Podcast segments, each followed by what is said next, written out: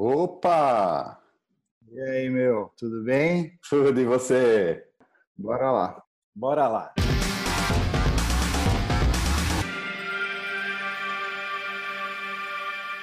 Ele já declarou se sentir um pedinte no início da sua carreira de diretor e hoje é reconhecido no cinema, teatro e TV como um dos mais competentes a transitarem na linha tênue entre o emocionar e o fazer rir. Feliz da vida em tê-lo no Convido a 19, Luiz Vilaça. Bem-vindo! Obrigado pelo convite, Alexandre. Vamos nós. Tanto tempo depois do seu primeiro filme longa-metragem, Por Trás do Pano, de 1999, você continua tendo de acionar a lei Luiz Vilaça? Bom, Alexandre, quem faz cinema aqui no Brasil sabe disso. E o Por Trás do Pano é um filme que é muito marcante para mim, tanto por ser o primeiro como por entender o que, que eu ia ter que buscar nessa vida. Foi um projeto assim de três anos na época, foi o início da lei do audiovisual e acredite ou não, eu pessoalmente visitei mais de 400 empresas na época para tentar conseguir o dinheiro e de cada 100 que você vai, duas você recebe uma resposta e efetivamente rola para uma. Acabou o primeiro filme, eu falei, bom, foi o primeiro, agora fica mais fácil, né? Agora entrar num ciclo. Agora, a grande surpresa, e a surpresa até hoje, esse ciclo nunca acontece. Cada filme é uma grande batalha, é um parto enorme. Né? E muitas vezes você achando até que você não vai conseguir. Eu lembro que quando eu fiz o meu terceiro filme, que é o Contador de Histórias, que é de 2008, portanto, dez anos depois do Por Trás do Pano, chegou uma hora eu liguei para o produtor, que é o Francisco Ramalho, e falei: Ramalho, eu desisto. Eu desisto porque eu estou há sete anos tentando fazer esse filme. E se ele não aconteceu até agora, é que não tem jeito. A gente tinha conseguido captar um valor super pequeno. E eu peguei e falei assim: vamos devolver. Fazer o quê? Não vai acontecer esse filme. Isso foi em novembro de 2007. E daí ele falou assim para mim: tá bom, então vamos fazer isso, deixa só virar o ano e a gente devolve e toca a vida, vamos para outro.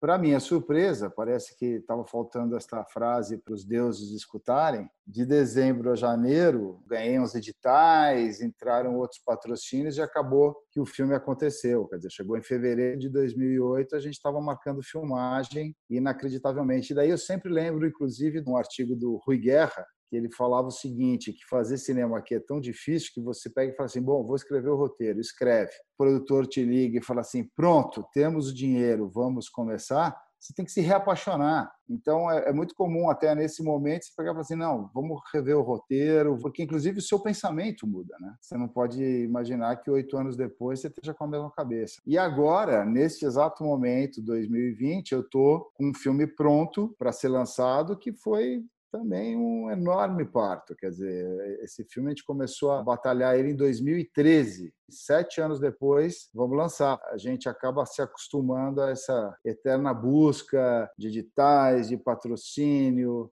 de vender o carro, mas a gente segue, continua e aquela velha máxima vale, né? Na hora que acaba, você pega e fala assim, nunca mais eu vou fazer isso. Daí você fala assim, bom, mas eu tive uma ideia. O escritor russo Lev Tolstói via o casamento como uma ferramenta social de destruição da vida humana por mergulhar os casais num tédio profundo. A peça Eu de Você, que você dirige e que estava em cartaz quando a quarentena foi decretada, virou canal de YouTube. Muito graças ao fato de a atriz do monólogo ser a Denise Fraga, sua esposa, portanto, viável de se filmar durante o isolamento. O tédio já deu para perceber que passa longe do casal. Como foi ter que interromper a vida da peça nos palcos e a decisão de aprumar o barco do projeto para se adequar ao momento? Todo mundo tomou uma surpresa, né? Eu brinco que você estava na mesa do bar tomando uma cerveja, de repente chegou o garçom, tirou o copo e falou: vai para casa e fica lá até alguém avisar que você pode sair. No primeiro momento foi um susto você falar: bom, deixa eu domar aqui a ansiedade, deixa eu entender. Ao mesmo tempo, acho que todo mundo pensou a mesma coisa: putz, eu vou ler para caramba, eu vou assistir muitas coisas, eu vou escrever. E eu posso te garantir que, assim, eu falando com meus colegas depois de um tempo, todos eles falam assim: eu não consegui ler nada, eu vi pouquíssima coisa e não consegui escrever uma linha. Isso aconteceu comigo também. Foi um branco geral. Parece que baixou um negócio assim, não, não está entendendo, é para você ficar quieto. E assim foi na primeira fase. Né? Daí, na segunda fase, que eu considero que nós estamos na terceira já. Na segunda fase, acho que baixou o negócio. Bom, então é isso. Então é ficar quieto, vamos entender. Baixou a ansiedade, vamos só ver como é que a gente vai pagando os boletos, mas o resto a gente tem que ficar quieto aqui. E daí a gente atingiu a terceira fase. Eu, pelo menos, atingi a terceira fase, que foi um momento ia falar assim: putz, a inquietude de você domar né, a sua vida e não conseguir fazer nada. A nossa profissão ela é teatro que estão todos fechados, cinema que está proibido filmar por questões óbvias, os cinemas, as salas paradas, então você não pode, portanto, lançar nada. Eu comecei a dar uma inquietude e falar assim: não, mas eu tenho que fazer alguma coisa, tenho que botar para fora, inclusive, as angústias e os pensamentos que estão rolando aí na cabeça de todo mundo. Vamos brincar. Eu falei assim: meu filho está quase se formando em cinema, já está trabalhando com cinema. Eu falei, Pedro, vamos fazer nós dois? A gente grava tudo aqui, a Denise interpreta e daí chamei meus parceiros que eu costumo dividir as autorias. E daí começamos a fazer uma criação coletiva aqui, tendo como base a experiência da peça, porque a peça foi uma ideia de pegar e falar assim, vamos fazer aí uma grande costura entre poesia, entre música, entre histórias reais, entre histórias que a Denise viveu. E logo na primeira apresentação, lembro que a gente saiu de lá muito feliz. A peça rolou, teve a sua temporada em São Paulo muito legal e daí esse ano a gente entrou começando a viajar. A gente tinha programado o ano de viagens e depois uma volta para São Paulo. A gente começou pelo interior e quando a gente estava em Belo Horizonte, que a gente ia ficar três semanas, no meio da segunda semana rolou a quarentena, tem que parar tudo. A gente espera retomar ela assim que a gente tiver todas as condições de segurança né, para os teatros reabrirem.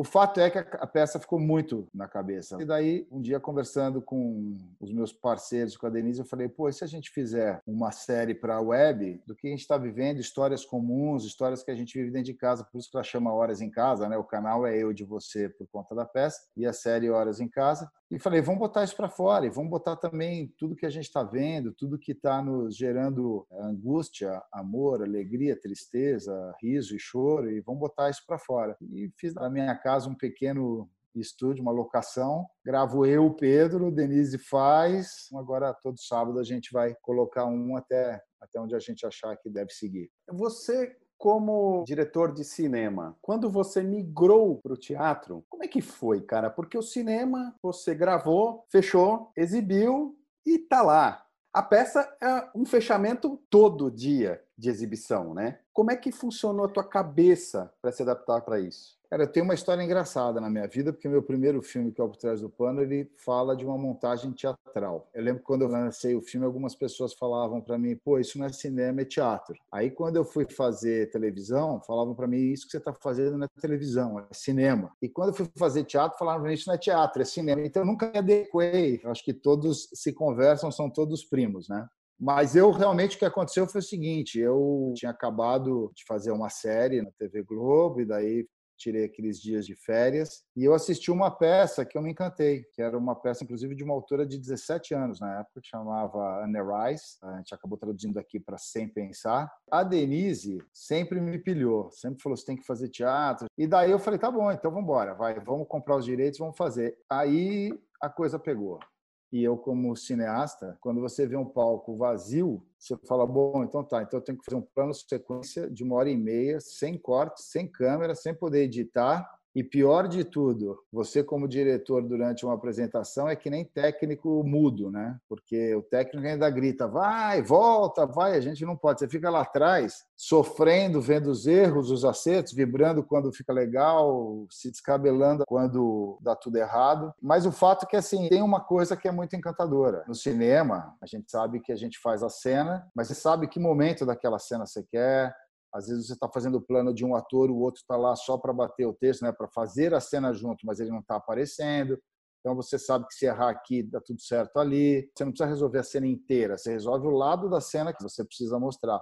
No teatro, você tem uma hora e meia que quem está em cena tem que estar tá efetivamente dentro da história, vivenciando aquela história. Aí você vai entendendo que realmente você está num outro mundo, que a luz acaba sendo quase que uma forma de edição que você tem no cinema é a luz do teatro, que é onde você às vezes pode dar uma brincada assim como se fosse trocar de uma cena, entender o cenário e entender principalmente a figura do ator que tem que estar lá se colocando durante o tempo inteiro da peça. e que você tem que estar de braços dados, você tem que propiciar para o cara o melhor desenvolvimento de cena para que ele se sinta à vontade, se sinta bem e consiga entrar na história e vivenciar aquela história para mim foi um encontro muito legal. Cada vez é uma coisa muito diferente, um exercício muito diferente, uma busca diferente e você tem uma liberdade muito grande também, né? Como você mesmo disse, a gente entra no set de filmagem, você faz e você eterniza aquela cena. Aquela cena nunca mais será mudada. No teatro, várias vezes eu brinco, por que, que eu não filmei e depois eu só projeto? Porque tem aquele dia que é maravilhoso, tem o dia que sai tudo errado e que você não tem nada a fazer. Quer dizer, você pode, no máximo, todo dia acabar e tentar discutir um pouquinho, uma melhor aqui. Então, são dinâmicas diferentes, são primos, mas são completamente diferentes para a cabeça do diretor e como método né, de trabalho. Usando como base mais um filme dirigido por você, O Contador de Histórias, de 2013, que conta a história de superação incrível do Roberto Carlos Ramos, que é considerado um dos melhores contadores de histórias do mundo, o Gilson Vasco, do portal de notícias dm.com.br, escreveu: De acordo com Vygotsky, fundador da Escola Soviética de Psicologia Histórico-Cultural, o desenvolvimento e a aprendizagem são fatores decorrentes da interação do indivíduo com o meio onde ele influencia e é influenciado. E sendo assim, se o ambiente sofre qualquer alteração, consequentemente o desenvolvimento do indivíduo também será alterado. O cenário que temos no Brasil hoje é pavoroso na sua governabilidade. Né? Você acredita que sairemos como sociedade de mais essa fase obscura da nossa história mais fortes ou medíocres? Eu acho uma tristeza o que a gente está vivendo e eu acho que começou de uma polarização muito grande e essa polarização fez com que de ambos os lados a gente se revelasse talvez a gente tenha descoberto que a gente não é tão legal assim, né? Eu sou razoavelmente otimista e eu sou um apaixonado pelo Brasil e pelo povo brasileiro. A gente tem a educação e a cultura, né? Vamos falar primeiro da educação, né? Um povo em que não há investimento algum para a educação já é um povo que está saindo atrás, apesar do talento que a gente tem. Culturalmente, a gente está sofrendo um massacre, quer dizer, o acesso à cultura praticamente está sendo destruído. O Covid acabou ajudando com a questão de cinema e teatro, né? Que a gente não pode ter acesso, aglomeração, tudo mais. A gente pode questionar, tem gente que gosta do Fernando Henrique, tem gente que odeia, tem que gosta do Lula, odeia, tem gente que gosta da Dilma, odeia, mas o fato é que estava sendo construído um pensamento de país Hoje nós estamos destruídos. A gente tem uma condição econômica medonha e a gente tem essa questão política que assim, o mundo inteiro teve que lutar contra a doença e a economia. A gente tem que lutar contra a doença e a economia e a gente é bombardeado politicamente todo dia. A gente não chegou no fundo do poço porque o poço a gente tem descoberto a cada ano que pode ser mais fundo, né? A gente vai ter que descobrir como se unir novamente para tentar fazer desse país um país minimamente decente, socialmente, economicamente, em termos de educação, a gente vai ter que reconstruir as possibilidades da cultura que foram construídas lá atrás. Hoje você vê, a gente tem uma cinemateca, que é a história do cinema nacional, virando vinagre. Eu não acho que é o caso de a gente ficar fazendo manifestação, porque tem uma coisa de saúde. Então, entendo que tem gente que não está conseguindo, que está indo para a rua, eu entendo, mas eu não vou para a rua nesse momento. Mas vai chegar uma hora que talvez a gente tenha que ir para a rua, indo ou não, tendo impeachment ou não, tendo que esperar dois anos, tendo que seja lá o que for que aconteça, eu acho que daqui a dois anos, muito provavelmente, a gente vai ter que ter uma união aí de forças porque eu acho que a gente chegou numa situação muito ruim. E daí acho que às vezes tem que também respirar e falar assim, não, peraí, neste momento, o que, que eu posso fazer dentro do que é o meu ofício, vai? Então, vamos fazer essa websérie, levar pensamento, levar discussão, é a forma de a gente agir politicamente também. Acho que tudo que a gente faz, a gente parte de um princípio político nosso interno. A gente vai ter que ter uma reconstrução nas artes, vai ter que ter uma reconstrução na educação, vamos ter que pensar muito seriamente com o meio ambiente, que está sendo feito na Amazônia, é um assassinato, né? Essa coisa que aconteceu agora nos Estados Unidos, que começaram as manifestações e tudo mais, isso certamente está gerando uma mudança que eu acho que ela é muito benéfica. Veio dos Estados Unidos, poderia ter vindo daqui de dentro. Aqui de dentro tem muitos movimentos hoje muito importantes e que estão fazendo um trabalho lindo, mas veio bem, veio no momento para a gente aproveitar até essa amansada que nós estamos tendo que viver aqui para se repensar e para daí se entender. Olha só que louco, né? A gente está sendo, num sentido, muito bombardeado para que isso aconteça, né? todas essas coisas das manifestações faz você pensar, peraí, mas como que eu penso em relação a isso? O que, que eu faço? Caraca, essas questões todas que estão sendo colocadas para a gente, você 24 horas no lugar faz com que talvez você tenha um pouquinho mais de tempo para elaborar e, quem sabe, sairemos melhores. A Netflix criou uma categoria especial só disponível nos Estados Unidos, nesse momento que estamos gravando, para reunir produções do catálogo sobre racismo e protagonistas negros. Ainda relacionado ao combate ao racismo, a HBO tirou E o Vento Levou do seu catálogo para fazer o que também fez a Companhia das Letras aqui no Brasil, com as obras de Monteiro Lobato, que é acrescentar notas explicativas sobre o contexto da época das histórias. Me assusta um pouco esse caminho de ter que explicar para alguém esse contexto. Não é cavar um buraco sem fundo com desvios infinitos? Eu acho que é fundamental que a gente crie esse entendimento porque eu acho que tudo que foi produzido até hoje tem o seu momento histórico, mas eu acho que é importante que a gente discuta, que a gente contextualize, que a gente entenda que uma obra de 1900 não pode ser comparada a uma obra do início de 2000, que não pode ser comparada a 1700, que não é. Mas o que eu acho que é mais importante é que a gente tem que fazer sim hoje tornar natural o que nós realmente somos. Se a gente pensar que o Brasil é um país que mais de 50% da população é negra, é preta, a gente também tem isso hoje em dia, né? A gente tem que saber, nós vamos falar negro, nós vamos falar preto, nós estamos aprendendo. É chegar o um momento em que isso não seja discutido. Ou seja, que um filme naturalmente tenha os atores que devem ter nos lugares que devem estar que a gente conte histórias múltiplas. E quando a gente fala do racismo, a gente não pode esquecer também do feminismo. Todo mundo tem que estar participando e de uma forma que seja natural. Não é mais possível que a gente pegue e fale assim: olha, o filme era de uma diretora. Ah, eu fui ver um concerto e quem regia era uma mulher. Quando a gente fala de elenco, a mesma coisa. Outro dia, num roteiro, estava escrito uma menina 20 anos, sei o quê, preta, encontra uma outra menina de 20 anos. Por que, que uma tem que ser chamada de preta e a outra não é falado que é branca? São coisas que parecem que a gente começa a assimilar e que são muito importantes que sejam assimiladas e que se tornem naturais. Mas acho que isso, para mim, passa por questões sociais, de oportunidade, passa por uma questão econômica muito forte, eu acho que a questão das cotas nas universidades é fundamental, no meu ponto de vista, para que isso vá se quebrando cada vez mais. É um processo, mas é um processo que parece que demorou para a gente entrar, mas que desde que entrou ele está acelerado e que assim seja.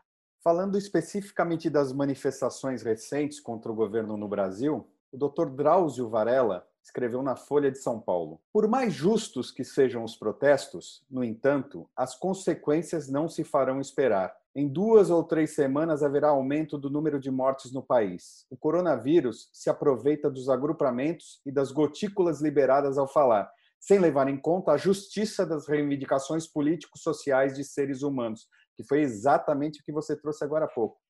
O pessoal está confiando muito na sorte, não está não? Antes de a gente começar nossa entrevista, eu estava lendo uma matéria no New York Times e já está aumentando o número de casos em alguns lugares onde tiveram as manifestações nos Estados Unidos. Nós estamos no dia 12 de junho e quando você lê que provavelmente no dia 1 de agosto a gente terá uma média de 5 mil mortes diárias no Brasil. Vamos torcer para que isso não aconteça, mas é óbvio que a gente está com total descontrole. No momento em que a gente vai para a rua, e foi assustador, eu acho, quando a gente viu as primeiras manifestações, além de serem absurdas, né, pelo que se manifestava ali, aquelas pessoas sem máscara, falando que aquilo tudo é uma besteira, tudo mais, já foi um horror. Aí na semana passada começaram as manifestações a favor da democracia. O que, mais uma vez, não tem como não emocionar, que você fala, porra, nós não estamos calados, né? nós não estamos quietos, né? mas eu tenho muito medo, porque eu acho que não é o momento. Eu acho que nós temos um negócio que está aí no ar, sei lá onde é que ele está, se você pega a embalagem, se não é, pode vir pizza, não pode vir pizza, e chegou os... lava o tomate, lava o melão, sai, não sai, não pode dar mão. Não...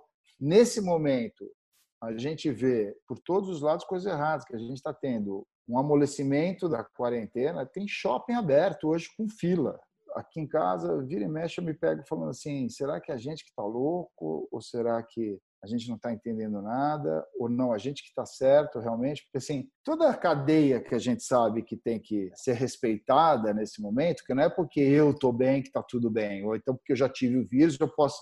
Não, é um respeito à situação que a gente está vivendo. Então, acho muito difícil, porque a gente fica muito dividido. É óbvio que eu queria estar naquelas manifestações dos Estados Unidos, eu queria fazer manifestação para o João Pedro, eu queria fazer a manifestação contra esses atos absurdos antidemocráticos que a gente está vivendo. Ao mesmo tempo, a gente está vivendo uma crise de saúde animal, que o nosso governo nega e que hoje eu também fico muito triste de ver nas cidades e nos estados abrindo coisas que não podiam estar sendo abertas, quem sabe. Em entrevista para o UOL, em 2016, sobre a peça De Onde Eu Te Vejo, que você também dirigiu, o ator Domingos Montagnier, que era um dos protagonistas e que viria a falecer pouco tempo depois, disse sobre aquele momento político e social: A gente devia trabalhar primeiro limpando o quintal de casa, mudar nossas atitudes e nossas relações que estão muito deterioradas. Para mim, esse é o problema mais grave da nossa sociedade. Se falta opção entre os governantes, é que a sociedade não está produzindo essa opção para a gente escolher. A Denise, sua esposa, emendou. A gente está tendo muita imaturidade nesse momento. Não podemos jogar o bebê fora com a água da bacia. Queria muito mudar esse extremismo louco que está acontecendo. Queria uma junta médica para mudar o Brasil, não médicos separados. Cara, não é incrível como quase quatro anos depois as declarações se encaixam perfeitamente no agora? Eu acho que é tudo consequência, né, Alexandre? A história que a gente está vivendo ela foi criada. No início de 2018, se você perguntasse para qualquer pessoa, o Bolsonaro vai ser, imagina que o Bolsonaro vai ser presidente. É impossível o Bolsonaro ser presidente. Então, a gente criou a história, a gente está vivenciando essa história. O Domingos, certamente um dos caras mais incríveis que eu tive a chance de conviver na minha vida. Ele era um cara absolutamente humanista, absolutamente preocupado com tudo e com todos passou pelo circo, pelo teatro, pela televisão, pelo cinema, um cara que sempre tinha projetos importantes, assim, com questionamentos políticos e tudo mais. E nessa época, a gente estava vivenciando o momento do impeachment da Dilma, quer dizer, é onde, queira ou não, a gente interrompeu um caminho natural da história o que fez a gente chegar aqui. Quer dizer, pode ser que a história fosse outra, com todas as mudanças até que muita gente defendia, né? Eu acho que uma coisa que é legal da democracia é a alternância do poder, e a alternância de pensamento, quer dizer, pode ser um mais de esquerda, outro mais de direita, e a gente vai evoluindo e vai aprendendo um com o outro. Agora, esse desvio de rota que foi feito foi, sem dúvida alguma, fundamental para a gente chegar onde a gente chegou. Muitas vezes você vê a cegueira mesmo, de pessoas que seriam fundamentais que abrissem pelo menos um olho. O desnível social que a gente vive no Brasil é de uma cegueira inviável. A gente vê cada vez mais quem tem muito ganha muito, quem tem pouco ganha menos, né? E essa crise que a gente já está vivendo e que a gente sabe que vai crescer, vai distanciar mais ainda. Imagina que incrível se todos nesse momento tivessem nas condições minimamente adequadas para a gente enfrentar o que a gente está enfrentando agora na questão da saúde. Minimamente. Uma casa com esgoto, com água, com comida, aí eu fico na minha casa. Não estamos no meu barco. Claro que não. É incomparável a nossa condição com alguém que está recebendo 600 reais, ou com quem estava desempregado, ou com quem tem que pegar o ônibus todo dia. É incomparável. O navegador Amir Klink, em entrevista sobre a pandemia à revista Trip, disse estar acostumado a longos períodos de isolamento e não confinamento. E completou: é uma situação bem maluca nossa. Nenhum roteirista teve criatividade para escrever um negócio destas proporções. Dá para competir com o coronavírus de roteirista e vilões tão ardilosos entre os papéis principais, Luiz? Eu acho que se a gente escrevesse uma coisa assim, seria uma comédia trágica que falaria: meu, esse roteiro eu não aprovo, porque é tão absurdo. Exagerou. Não, não é impossível. É over. Eu lembro que uma vez, isso na época do Collor, eu estava começando uma produtora pequenininha, eu e uns amigos assim, a gente faliu, né? Porque a gente estava até indo bem, mas daí entrou o colo, prendeu o dinheiro de todo mundo e a gente faliu. A gente dividiu o equipamento que a gente tinha. Falei, ah, quer saber? Eu vou viajar, no que vem eu vejo o que eu faço. E peguei o mochilão e fui. E eu lembro que na Inglaterra, uma senhora que eu conheci, eu contando para ela da coisa do colo, que pegou o dinheiro. E ela falou assim, não, não, como assim?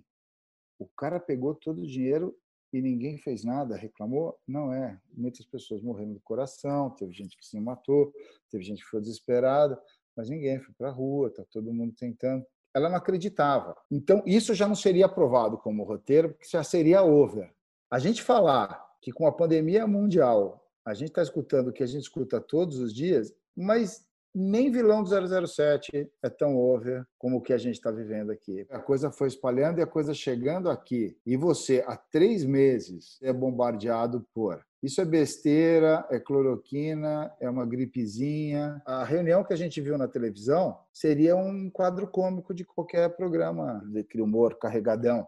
Não tiro também a culpa de outros governos como o do Estado, que assim, puxa dois feriados, daí assim, estamos no limite, uma semana depois é uma abertura vai começar a ser feita. É uma coisa tão confusa que juro para você que às vezes eu sento, eu falo, o que que é para fazer? É para lavar o macarrão que eu vou comer? É, não, acho que isso não precisa lavar, mas não, mas tem que ter o álcool 70. Não, mas dizem que não precisa usar. Não, tem que usar. Ah, cloroquina. Não, mas vai ter a vacina. Olha, é para ficar em casa, mas abriu o shopping. Mas, ah, mas são só quatro horas. Ah, então quatro horas pode. O vírus dá esse prazo também. Ele fala que durante quatro horas ele não vai entrar no shopping. Conseguiram formar a desinformação de 220 milhões de pessoas. Não tem ninguém que sabe direito o que é fazer. Também houve mudanças que a gente não pode questionar, porque a gente foi aprendendo com a doença. Né? No início falava, não usem máscara. Depois, não, tem que usar máscara. Outro dia eu vi uma outra matéria do New York Times que era um estudo de como que a gente vai poder, num momento de muita necessidade, abraçar uma pessoa. Não estou falando que é para fazer isso, só li. Para na frente, dá 10 segundos, segura o ar, abraça com o rosto ao contrário 10 segundos abraçado assim, a boca de um para lá, a tua para cá, solta e acabou. De máscara, óbvio. Já tem até estudo disso. Então, assim, você vai se informando e vai tomando as suas precauções. Ainda o Amir Klink, ele declarou recentemente na CNN Brasil: Eu, pessoalmente, tenho muitas dúvidas em relação à quarentena que a gente decidiu fazer, mas é absolutamente importante que a gente siga. É uma decisão conjunta e comum, não temos outra alternativa. Posso concordar ou não, mas temos a obrigação de contribuir e colaborar. Eu acho ofensivo quando alguém sai que não concorda e que não está na linha de frente e vai passear com os filhos de bicicleta. Eu acho um exemplo ruim e o mundo é feito de exemplos. Se a gente for pensar nos exemplos que estão vindo do nosso governo, Aí lascou-se, né, Luiz? Não tem mais papo de botequim, né? O velho papo de Zoom com o amigo tomando uma cerveja, né? Não, eu acho que tinha que ter dado lockdown. Ah, não, eu acho que não podia. Todo mundo tem direito a achar o que quiser. Aliás, isso é democracia. Agora, um cara pegar e sair no meio de manifestação, pegando criança, dando a mão e propagandeando que tudo que está sendo feito uma atitude para destruir ele. Não, não é possível. O mundo sabe o que está acontecendo e o mínimo que a gente pode fazer, concordando ou não, é máscara, isolamento. Pode, fica em casa. Em sua coluna para o jornal Estadão, José Roberto Guzzo escreveu sobre o surgimento de pequenos tiranos na sociedade brasileira. Essas pequenas tiranias não vão durar para sempre, é claro, mas serão aproveitadas até o último suspiro pela surpreendente quantidade de ditadores de quintal que apareceu de uma hora para outra em todo o território do Brasil. Eles exibem 24 horas por dia o que tem realmente dentro de suas almas, uma hostilidade agressiva, rancorosa e ressentida contra os direitos dos cidadãos que governam, e a paixão sem disfarces em mostrar para o mundo que aqui quem manda sou eu. Num país em que inúmeras vezes o servidor público se apresenta como autoridade, o que dá para fazer para pelo menos atenuar essa cena? É uma onda que a gente tem que passar, tem que furar ela. Se a gente tivesse num momento em que a gente tivesse um governo minimamente preocupado com o seu próprio povo e que gerasse um entendimento e não uma polarização, talvez a gente estivesse passando por isso de uma forma melhor. E eu acho que quando você tem também uma boa onda de pensamento, o entendimento do que é o poder vai mudando, dos governantes, nas empresas, no dia a dia. Tudo vai mudando porque a gente vai percebendo que isso tudo é tão frágil, né? Tudo pode ser feito de uma forma tão mais saudável, tão mais delicada, tão mais generosa, né, entre as pessoas. Eu acho que a gente tinha um caminho, sabe? Agora parece que a gente realmente a gente deu um passo enorme para trás. A gente voltou 50 anos, né? Nas redes sociais, muitas vezes a real reflexão de um post acaba sendo suplantada por uma sucessão de agressões entre pessoas que provavelmente jamais vão se encontrar, ou se em algum momento estiverem no mesmo ambiente, dificilmente vão se reconhecer, seja como adversários, seja como aliados naquela disputa anterior. Que ira é essa que está tão aflorada nas redes? A rede social ela tem um lado que é ótimo, é maravilhoso. Agora, essa questão de pessoas que se escondem atrás da rede social para botar todos os seus desafetos, os seus problemas. Isso faz muito tempo já, né? Então, não tem por que, às vezes, você botar um, alguma coisa que você coloca no ar e uma agressividade tão grande, te xingando. Você fala, meu Deus, o que, que eu fiz para essa pessoa? Não estou querendo nada, estou só propondo para ela que ela assista uma coisa. Não tem porquê. Eu acho que é muito fácil, né? Você se esconder atrás de uma rede social. Você não está dando nome, você não está dando a cara para bater dá a cara para bater, vamos conversar. Num dos depoimentos do documentário Pagliatti, onde você é um dos diretores, o Fernando Cavarozzi, argentino que interpreta o palhaço Tchakovati, diz: o palhaço é uma pessoa livre, exagerada em sua humanidade que tem como objetivo fazer rir. Há palhaços profissionais que vivem da profissão e há muitos palhaços na vida, nas famílias, nos bairros, entre amigos. É uma atitude. O que faz o palhaço? Perde a dignidade com dignidade. O palhaço é aquele que cai e se levanta com a mesma alegria. O palhaço provoca, delira, denuncia. O brasileiro nasce palhaço ou aprende a ser palhaço nesse cotidiano brutal a que é submetido? Está na alma do brasileiro, sim, né? Essa superação, esse levanta e vamos. Ô, filho, não chora não, vamos para frente, vamos para frente, vamos para frente. Eu acho que o brasileiro é muito talentoso para lidar com as coisas e para tentar buscar caminhos. Agora, ele é um povo que está sendo massacrado, né? Tem uma coisa que é curiosa da gente, né? Quando eu fazia o retrato falado, a gente sentia muito isso, como o brasileiro tem essa capacidade de rir de si mesmo, né? Isso leva para frente, mostra um alto nível de entendimento da sua própria história, do seu caminho, sabe? Quisera todos fôssemos palhaços. O seu próximo longa, 45 do segundo tempo, uma das linhas da narrativa é baseada no encontro de três amigos para recriar uma foto tirada 40 anos antes. Eu espero que não demoremos tanto para reencontrarmos nossos amigos, mas seguramente, quando abrirem de fato a porteira da quarentena, vai haver uma grande procura por reencontros. Me fala um pouco do enredo do filme e se psicologicamente há ligações de sentimentos com o nosso momento atual de isolamento social, por favor. O ponto de partida do filme nasceu quando o metrô fez 40 anos, que o Estadão fez uma matéria sobre isso. Dois meninos tinham sido fotografados no vagão do metrô, na abertura do metrô na estação que fazia Santana Jabaquara, e daí ele foi atrás dos dois caras e fez 40 anos depois na mesma posição. E eu achei super legal isso como motivo de reencontro, né? Porque a gente estuda com alguém e depois nunca mais vê e de repente ser chamado para essa foto, enfim. E aí o filme parte daí desse reencontro desses caras e daí muita coisa acontece, né? Cada um virou uma coisa, eles são caras que não se veem há 40 anos e de repente tiram a foto, mas se reencontram de fato e daí começa uma história. Eu acho que essa quarentena ela está tendo várias fases também, né? No início, acho que as pessoas até se ligavam mais, esperar de repente você vai sentando em casa, rolam os zooms, rolam os brindes, rolam as reuniões de trabalho e tudo mais, mas assim, uma profunda vontade de você encontrar agora verdadeiramente, né? Não virtualmente, né? De se abraçar, de se tocar, e a gente não sabe se vai poder. Né? Provavelmente não, mas dá essa vontade de você encontrar os seus, seus amigos mais próximos. Que essa telinha aqui também chega uma hora que dá nos nervos, né? Para quem pôde realmente fazer o que deveria ser feito, que é o, o ficar em casa, de uma certa forma ele fez você olhar para dentro, pensar, repensar, tentar se entender. Acho que isso, de uma certa forma, curiosamente, fez algumas pessoas se aproximarem mais ainda, mesmo sem se ver dividir os seus questionamentos, dividir as suas agruras, as suas alegrias, né? A quarentena, de uma certa forma, eu acho que ela fez primeiro um reencontro com você mesmo. A nossa rotação é muito alta o tempo inteiro e quando você vê, foi e você não consegue parar para avaliar, que nem quando você filma, que você para numa montagem e fala, vamos ver o material. Você não consegue ver o material da sua própria vida.